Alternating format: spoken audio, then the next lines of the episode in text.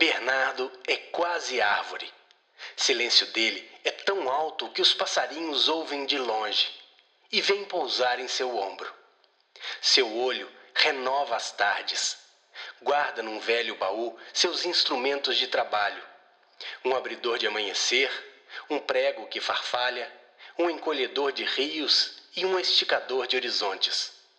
Bernardo consegue esticar o horizonte usando três fios de teias de aranha. A coisa fica bem esticada. Bernardo desregula a natureza. Seu olho aumenta o poente.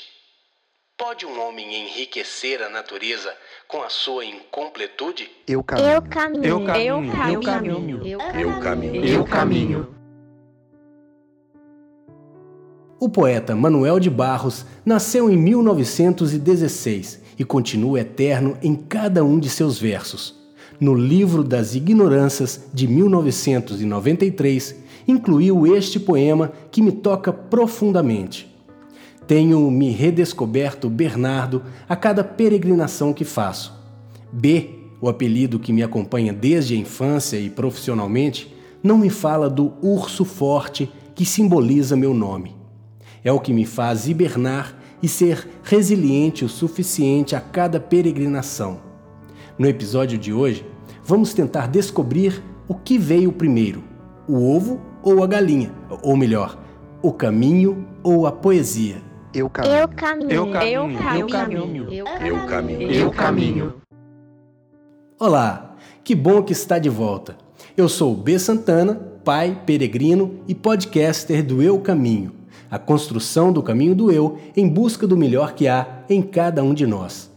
No ar desde 2020, eu quero agradecer a todos os ouvintes que estão espalhados nos 33 países que nos ouvem: Brasil, Estados Unidos, Portugal e Itália na frente, seguidos por Alemanha, Espanha, Irlanda e Japão e ainda Bélgica, Reino Unido, Panamá, Suécia, Suíça, Holanda, Canadá, Austrália, México, Rússia, Áustria, Noruega, Chile, Costa do Marfim, Romênia, França, Venezuela, Moçambique, Bulgária e Coreia do Sul.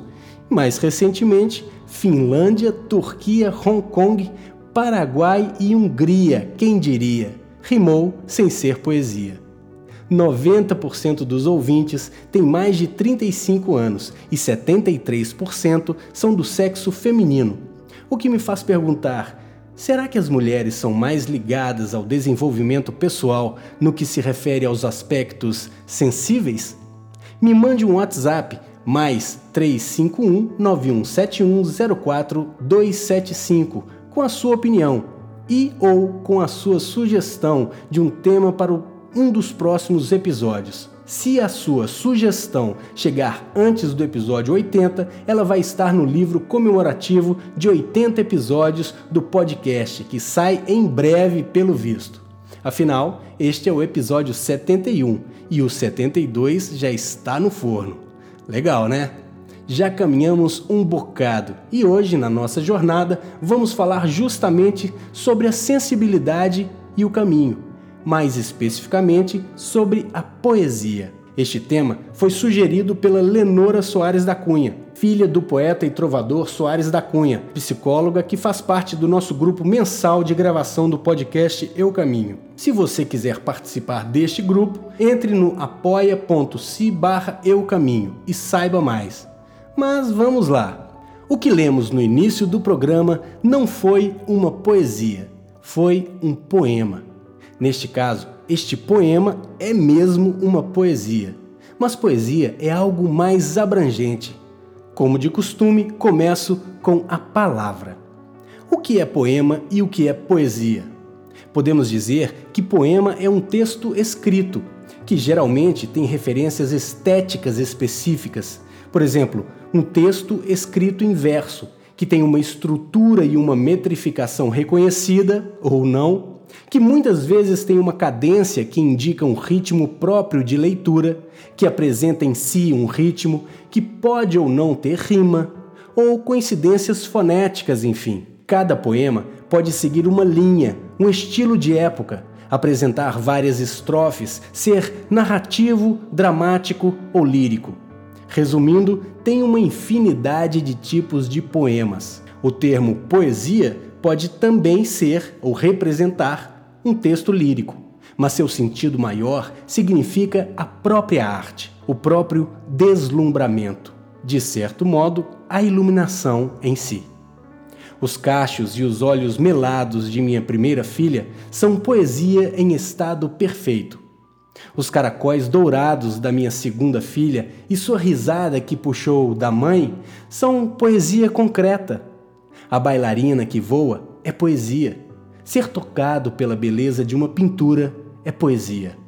A expressão de um sentimento é a própria poesia.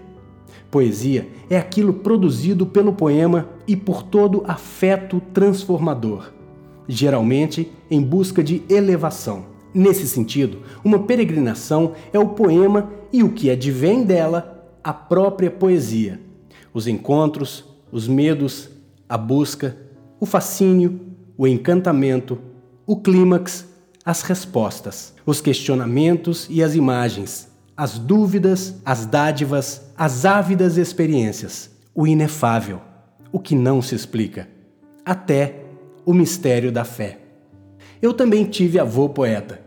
Ele se incomodava com o modernismo de Carlos Drummond de Andrade, parnasianista que era, o meu avô, claro. Buscava preciosismo rítmico, rimas raras, atentava-se aos vocábulos e às estruturas fixas. Desde cedo eu comecei a escrever poemas, incentivado por minha tia Guiomar Murta, poeta preciosista, e desenvolvi o olhar para o simbolismo, a metáfora, o gosto pela palavra e pelas estruturas sígnicas. Ganhei um primeiro prêmio destinado a toda a escola na primeira série do primário com uma poesia sobre as férias. Tive poema publicado no livro da escola no segundo grau certamente faço doutorado na Universidade do Porto também por causa desse caminho sígnico.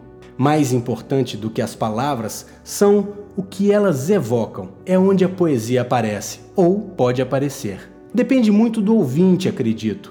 Eu vou dar outro exemplo. Fui orador da minha turma de comunicação e decidi fazer o discurso de formatura em poesia de cordel, um gênero literário popular que evoca os trovadores medievais, muito comum no Nordeste brasileiro, influência portuguesa clara, pela forma como os poemas dos trovadores eram divulgados à venda pendurados em barbantes, ou seja, cordéis.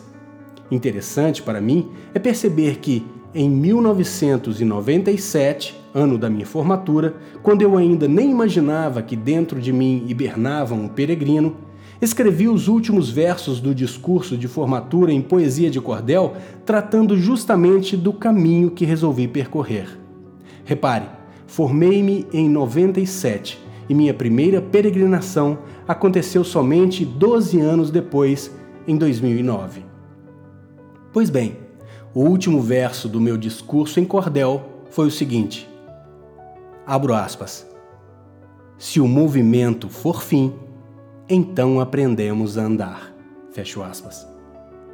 É como se 12 anos antes eu já tivesse aqui dentro o que viria a reconhecer depois de percorrer os 800 e poucos quilômetros do caminho francês de Santiago de Compostela. Quando temos como finalidade o movimento em si, a mudança, a transformação, podemos dizer ou perceber sobre o que falamos quando falamos de peregrinação. Eis um fundamento filosófico importante sobre o andar, o caminhar, o deslocar-se. Claro, usamos a pressuposição poética na análise desse discurso.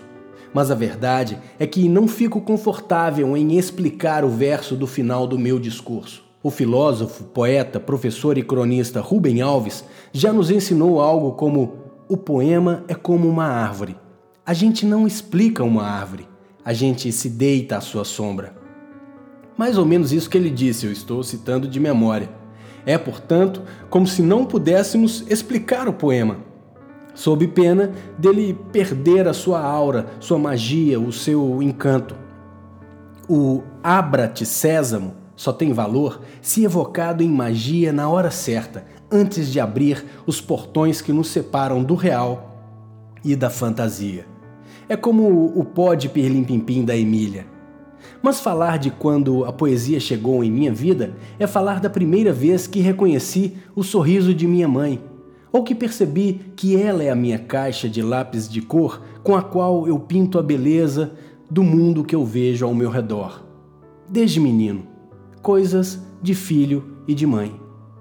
Falar de poesia é falar do meu primeiro beijo, do beijo que eu dei hoje, da textura das bochechas das minhas filhas ou das dobras de seus pescoços perfumados. Falar de poesia é falar da risada da Ana, do violão do Tabajara Belo, dos encontros com Fernando, meu irmão de Brasília, ou das caminhadas com o Ramiro. Falar de poesia é falar das cervejas com a Silvinha, do futebol com o Rô e o Ti, dos ensaios da minha banda ou de todas as vezes que entrei em um estúdio de gravação nos últimos 36 anos. É falar também de música e dos prazeres que fazem a diferença em minha vida. Falar de poesia é falar do que vai em meu coração e do que ele sente falta.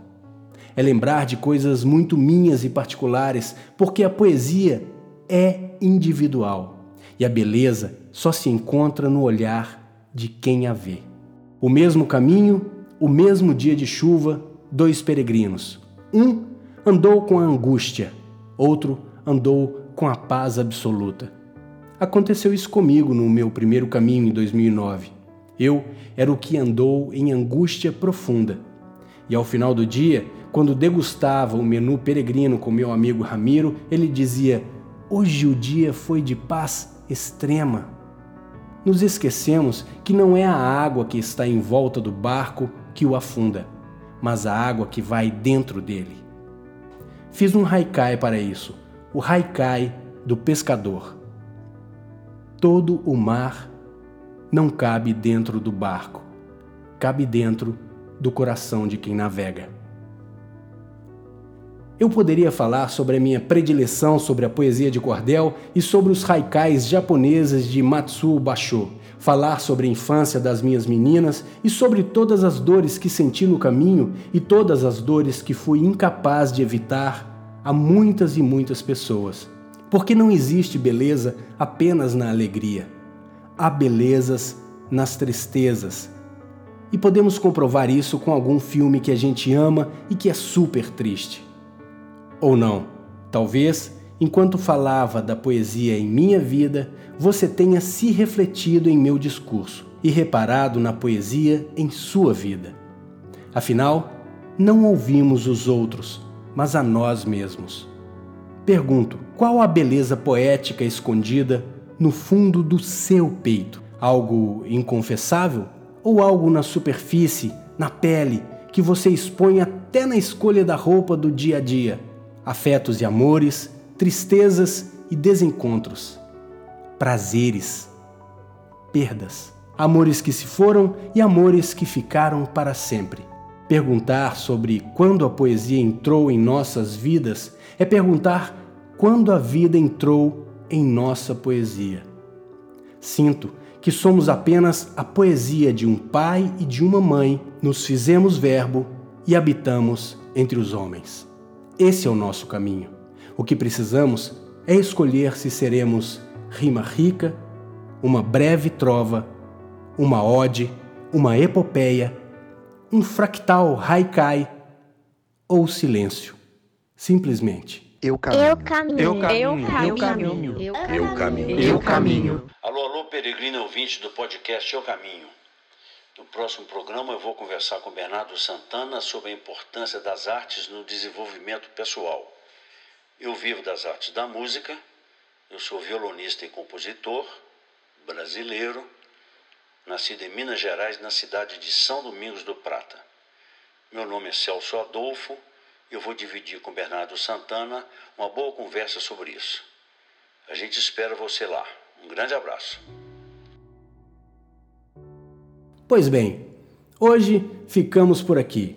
Espero que a poesia que existe dentro de você tenha feito despertar seu ouvido para a prosa poética que tentamos cadenciar nos minutos desse episódio. No próximo programa, vamos falar sobre a arte como caminho de crescimento pessoal com o cantor e compositor Celso Adolfo. Vale aguardar. Até lá!